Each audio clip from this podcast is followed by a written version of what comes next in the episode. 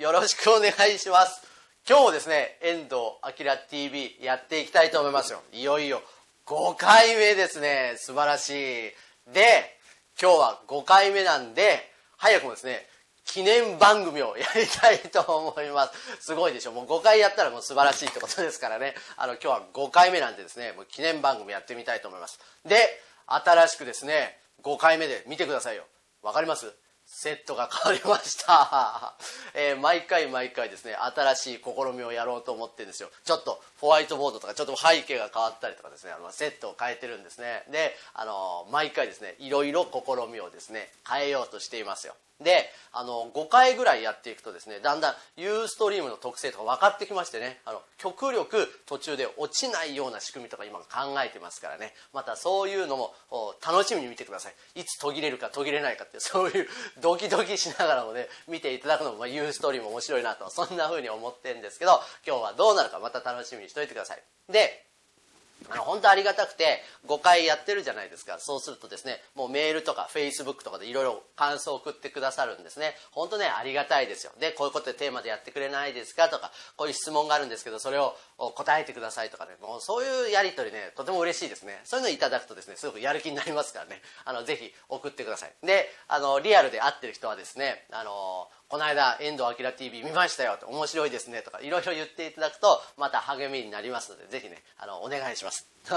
で今日はですねせっかくなんで、まあ、5回目の特番と勝手に決めましてで、えー、よりですね今見てるあなたとですね、まあ、やり取りしながらこうやっていきたいしこの番組作っていきたいので、えー、今日のポイント2つです。1つは何かっていうと、えー、このまあ今4回ありましたけどそこでいただいた感想とかあ質問というかですねご要望があるのでせっかくなんでそこの一つにま答えたいと思っているというのが1点目ね。で2点目何かっていうとせっかくなので今日はですね、まあ、新しくセットも変わりましたからこの場でですね僕がライブでそのうん、質問に答えるというかですねそれを答えるようなセミナーをやろうと。そんな風な今日企画をしてみたいと思うんですね。でじゃあ何を選んだかっていうとですねいただいた質問の中に選んだかっていうといくつかいただいた中でそれは何かっていうとですねあの遠藤のあのそのマーケティング的な発想が知りたいと。新規クライアントを獲得する時の最初の発想ってどういう発想で遠藤式のセールスプロセスって出来上がったんですか？ぜひそのね本質的な話を聞きたいんですけどっていう、まあ、そういうすごくね僕としてはレベルが高くてね話してて面白いようなそんなことをいただいたので今日はですねその僕のマーケティング的な発想新規クライアントを獲得したしようと思った時のその本質的な発想について今日この場を使ってですねあのちょっとやりたいと思うんですよね。でそれが何かというと新規顧客獲得のマトリックスっていう話なんですよ。今日はねそれを今からやっていきたいと思います。時間どのぐらいかかるか分かりませんけども話し切るまでやっていきたいと思いますんでぜひね楽しみにしてくださいよ。ここはねあのライブ感って面白いでしょ。う ではね早速いきたいと思いますよ。であの僕はですね新規のクライアントを獲得しようと思った時にマーケットをバクッと見るんじゃなくてある物差しをそこにはめ込んだんですよね。でマトリックスで考えてみたんです。でちょっと書きますよ、えー、こんな感じ。で縦軸に何を取ったかっていうとお客さんとの関係性を取ったんですよ。で上に行けば行くほどその方との関係性が薄い。知らない人っていう意味です。でだからまあ縦軸。これオープンと書きますけど。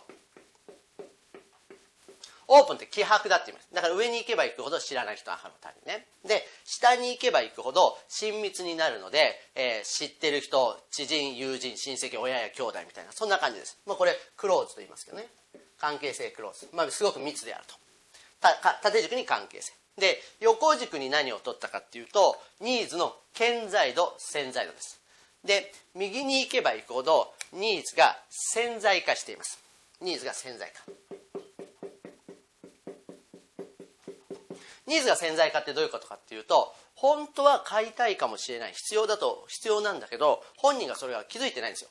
気づいていないのでだからお客さんは口ではいらないとか間に合ってる結構だって言われちゃう。そんな感じね。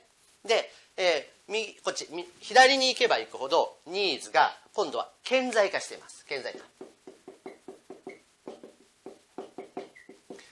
ニーズが顕在化してるってどういうことかっていうと本当に必要だし本人も必要性を分かっているからだからお客さん口で、え、欲しい買いたいお願いします。まあそんなこと言ってくれる。そんな状態とというふうに4つのマトリックスで分類してみたんですね。でそういう視点でお客さんを見てみると。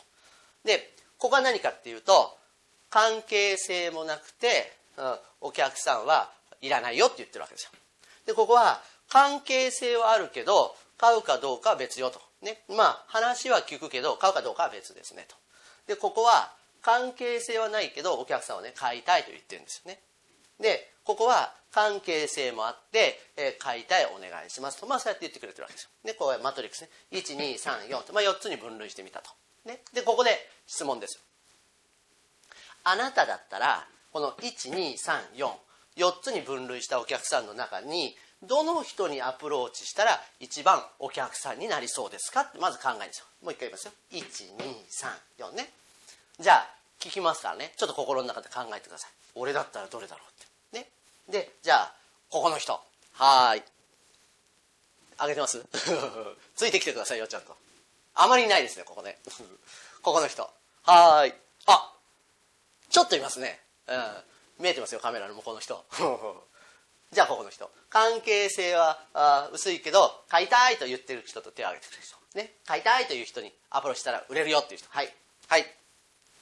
あ上がってますね、3人ぐらい。じゃあでここね。ここ最後、えー、関係性はすごくあって向こうも欲しいよ買いたいと言ってくれる人。ここ。ここにアプローチしたら私はすぐね契約取れると。物を売れるサービス提供できるよっていう人手挙げてください。はい。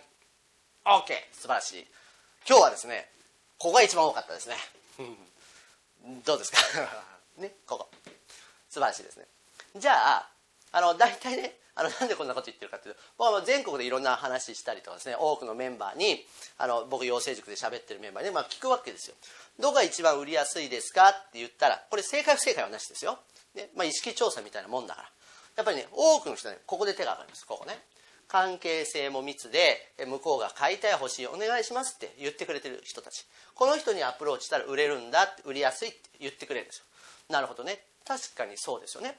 じゃあ次の質問いきますよ。じゃあもしですよあなたに見込み客リストというのがあったとしてその見込み客リストに番号を振ったとしたらここ。このエリアにいる人って何人ぐらいいます？見込み客ですよ。まだお客さんになる前よ。ここ。関係性もしっかりできてて向こうが買いたいお願いしますと言ってるんですよ。だけどまだお客さんになってないっていう意味ですよ。何人以上いると思います？聞きますよ。10人以上。おおあんまりいないですね。5人？あこれもあんまり手上がらない。4人？3人？2人？1人？いやちなみにね僕はねゼロですよゼロ。いない。いやなんでかっていうともしですよ。あなたと信頼関係ばっちりできて向こうが欲しい買いたいお願いしますと言って待ってる人が5人や10人ね今まだ列をなして待ってんだったら正直こんなね遠藤明 TV 見てる場合じゃないですよ。すぐにねお客さん契約した方がいいですよ。だって待ってくれてんだけど、ね、だけど現実問題としてはもうそういう人はすでにお客さんになっちゃってるから見込み顧客としてはほとんどいなくなってるんだと思うんですよ。つまりね逆の言い方をすると僕らのゴールはどこかっていうとねここだって分かるんですよ。つまり契約してくれる状態ね。まあここだってことは分かったんです。ゴール。つまり関係性が構築できていて向こうから買いたいお願いしますって言ってくれる状態にならなければ僕らはクライアントを獲得することができないって分かったんですよ。なのでいかにここにお客さんを連れてくるかが勝負なんだって分かるんですよね。ここにはね僕にとってすごく大きな気づきだったんですよ。と考えた時にじゃあ何をしなければいけないかって思い始めたんですよ。でね実際多くの人はどうやって営業をスタートしてるかっていうと多分最初にアプローチする人はここなんですよ。ここ。関係性はできている人たちに、まあ、買うかどうかわからない。つまりあなたの話聞いてもいいよって。買うか買わないか別だけどねっていう人にまず普通は話しに行くはずですよ。例えば税理士事務所に勤めていた人が独立開業したらね例えば今までお世話になってる人たちにとりあえず挨拶回り行くと。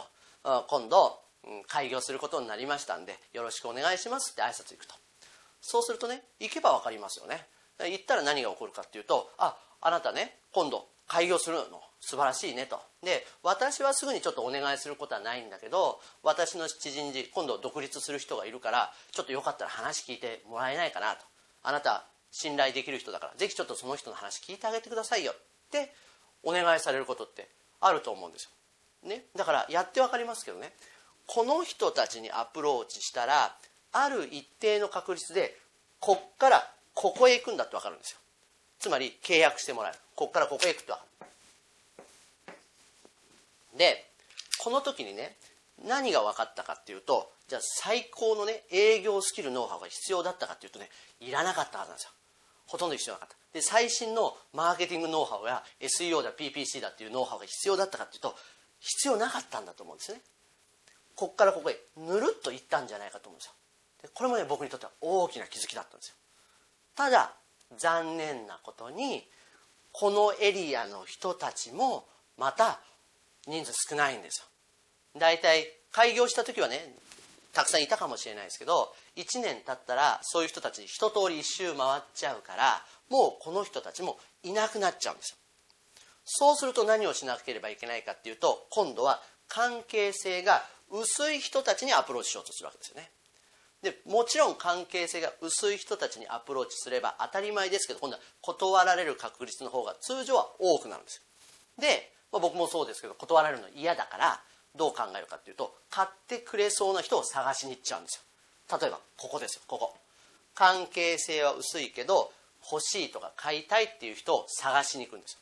ね、分かりやすく言うと例えば税理士さんとか社労士さんでもそうですけどどこにアプローチし始めたいかっていうとね独立開業した人たちにアプローチしようとするわけ。新規設立の社長たちを探そうとする、ね、で彼らは新規設立したから例えば社長なんかね年にいっぺん決算しないといけないって知ってるわけですよ。だけど自分で決算書書けないし税務署に提出するのも大変だと思ったらやっぱりプロにお願いしたいよねって思うと。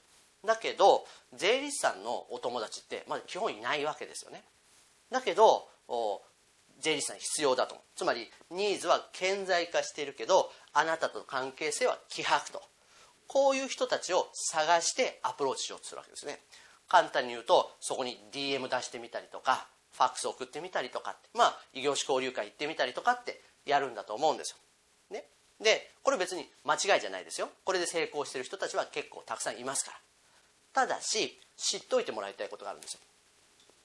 このエリアの人たちにアプローチしたらこのエリアの人たちが取る購買行動は共通項があります。共通してることがあるわけ。それ何するかっていうと彼らの購買行動。そのね第一原則は比較なんです。よ比較。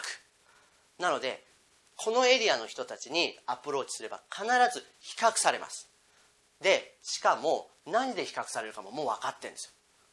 それは価格で比較されるんです。よなのでこのエリアの人たちにアプローチしたら必ず価格競争に巻き込まれます。価格競争ねここが価格競争のエリアなんです。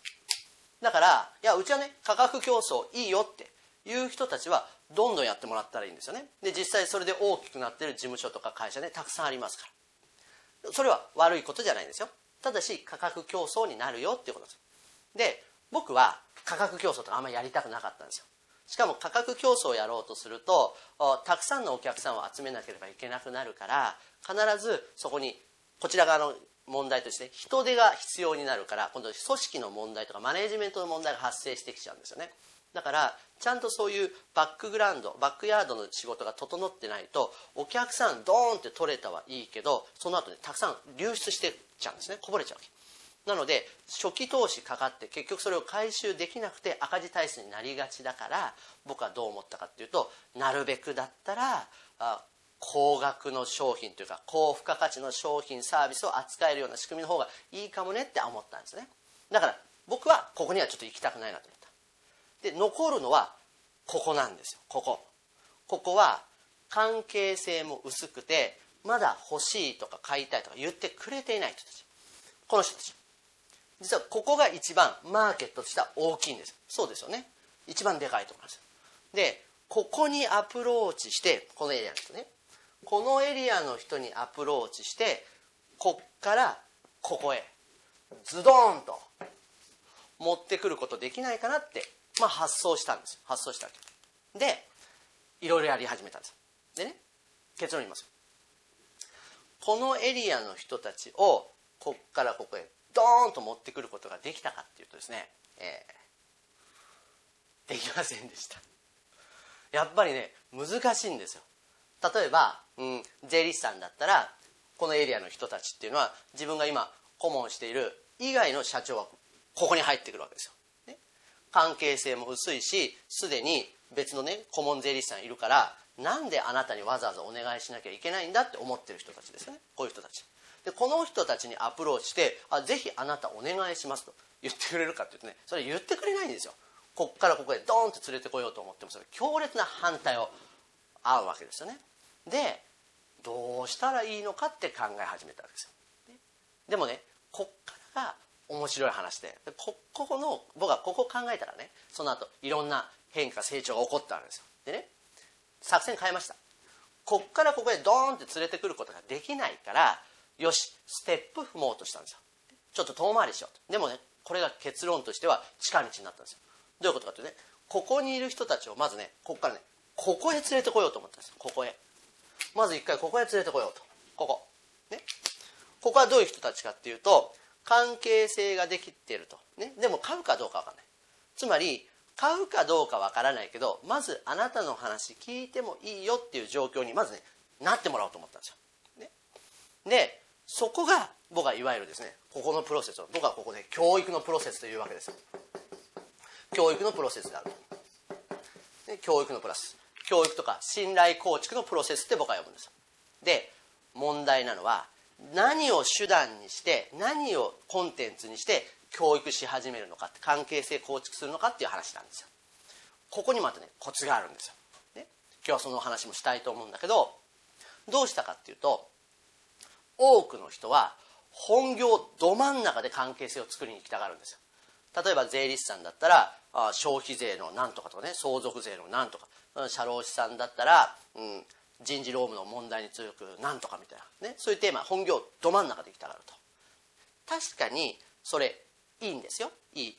悪くはないんだけどだけどこれ僕の経験とか今多くのメンバー見ていて思うことなんですけど関係性がない中で本業ど真ん中の話ドーンとすると何が起こるかっていうと聞いてる人たちは基本的には素人だからあなたとあなたとお客さんとの知識差がすごくあるからお客さんは攻撃って思うんですよね、うん、イメージで言うと切れ切れ味鋭い刀を抜いちゃった感じですよ、ね、だからそれ切れ味鋭いからお客さんね振り上げられた刀見てねちょっと切られると思うんですよ。そうすると何が起こるかって必ず距離開けられるんですよね。判断ができないから。でどうするかっていうとあなた以上に関係性が深い別の専門家に相談に行くはずなんですよ。だからどういう人かっていうとそれは当然ですけど今すでに関係のある顧問の先生方にそれを見せに行くわけですよね。確認取りに行くわけ。でこれ確認取られた時に今のねあの税理士さんとかがねなんかあなたが作った最高のプレゼン資料を見てね社長が言うわけです「いや先生」とこの間ねあるセミナー行ってすごい話聞いてきちゃったと。これレジュメと。これうちでもやりたいんだけどどうですかって多分聞くんですよ。そしたらねそれ見た税理士さんでも社労士さんでもいいですよ。まあコンサルタントでもいいですけどそれ見てね。これ見るわけレジュメ見て「いやこれすごいね」と「私も知らなかったよ」と「だったらこの先生にお願いしなよ」って。絶対言わないから。こういう話は絶対なんないんですよ、ね、でいやだからといってねこれはダメだよインチキだよって言うかって言うとね。いやそれも言わないんですよ別にね。そうやって専門家プロ同士ねお互い批判するって。そういうねあんま下品なことする先生までそんなに普通はいないんですよ。で、ね、何が起こるかっていうとねもうこれも僕も何百回とやってるから分かるんですよね。それ見てねうんちょっと様子を見ましょうかって言われちゃうんですよ、ね、でどうです？例えばねあなたがプレゼンしてね渾身の一撃で作ったそのプレゼン資料。で見て。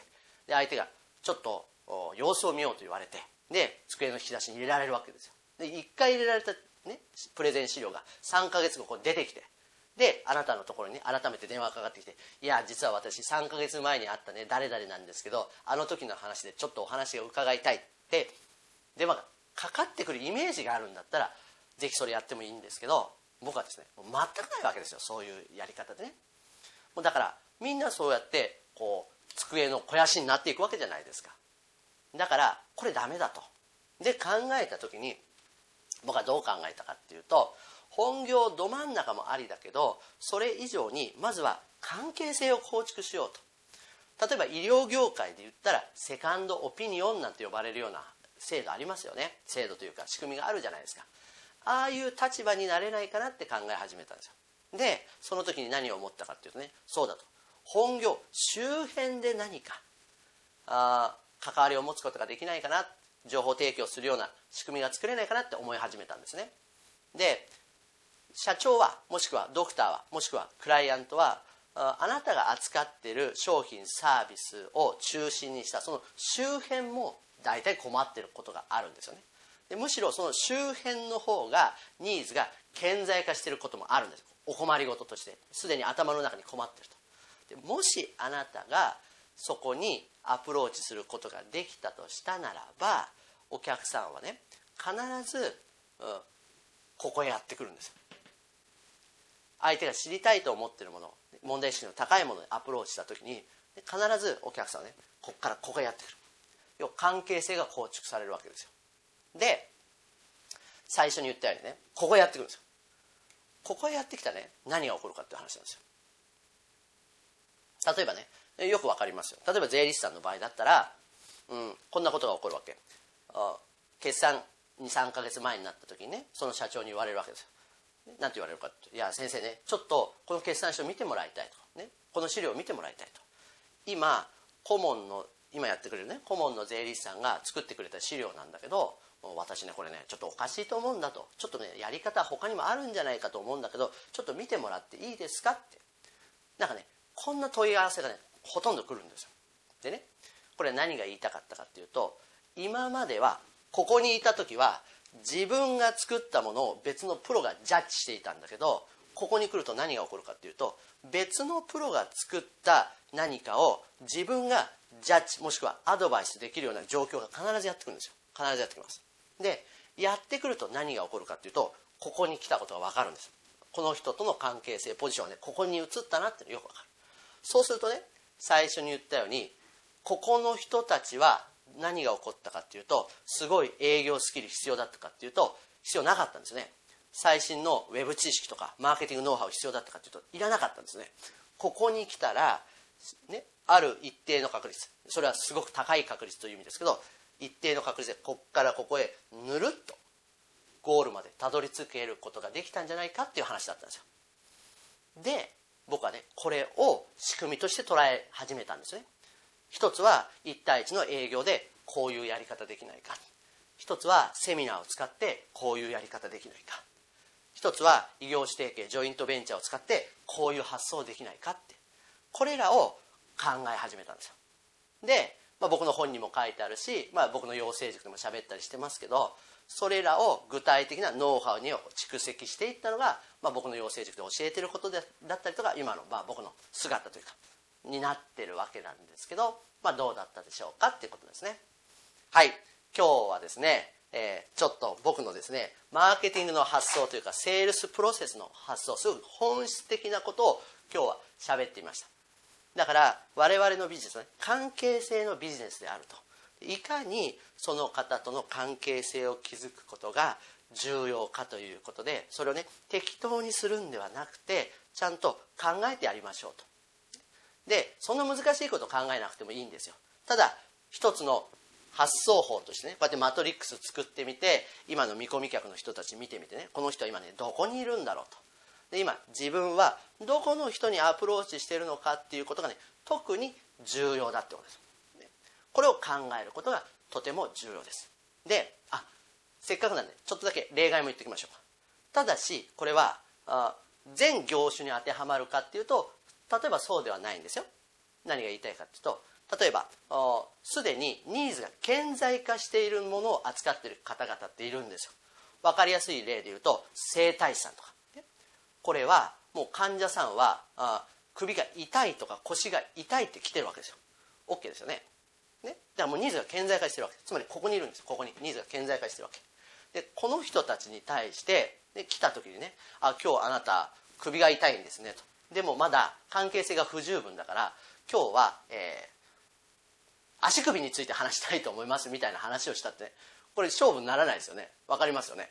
ね。ニーズが顕在化してんだから、それをこの話を全部適用してまだ関係性が不十分だからよし周辺でやろうと、ね、そんなことやったらお客さん怒りますからね。俺は首が痛くて来てるのになんで先生足首の話すんだと、ね、首はこっちなんだよみたいな風に怒り出すからこれはまた異なるんだってことですよね。OK ですか？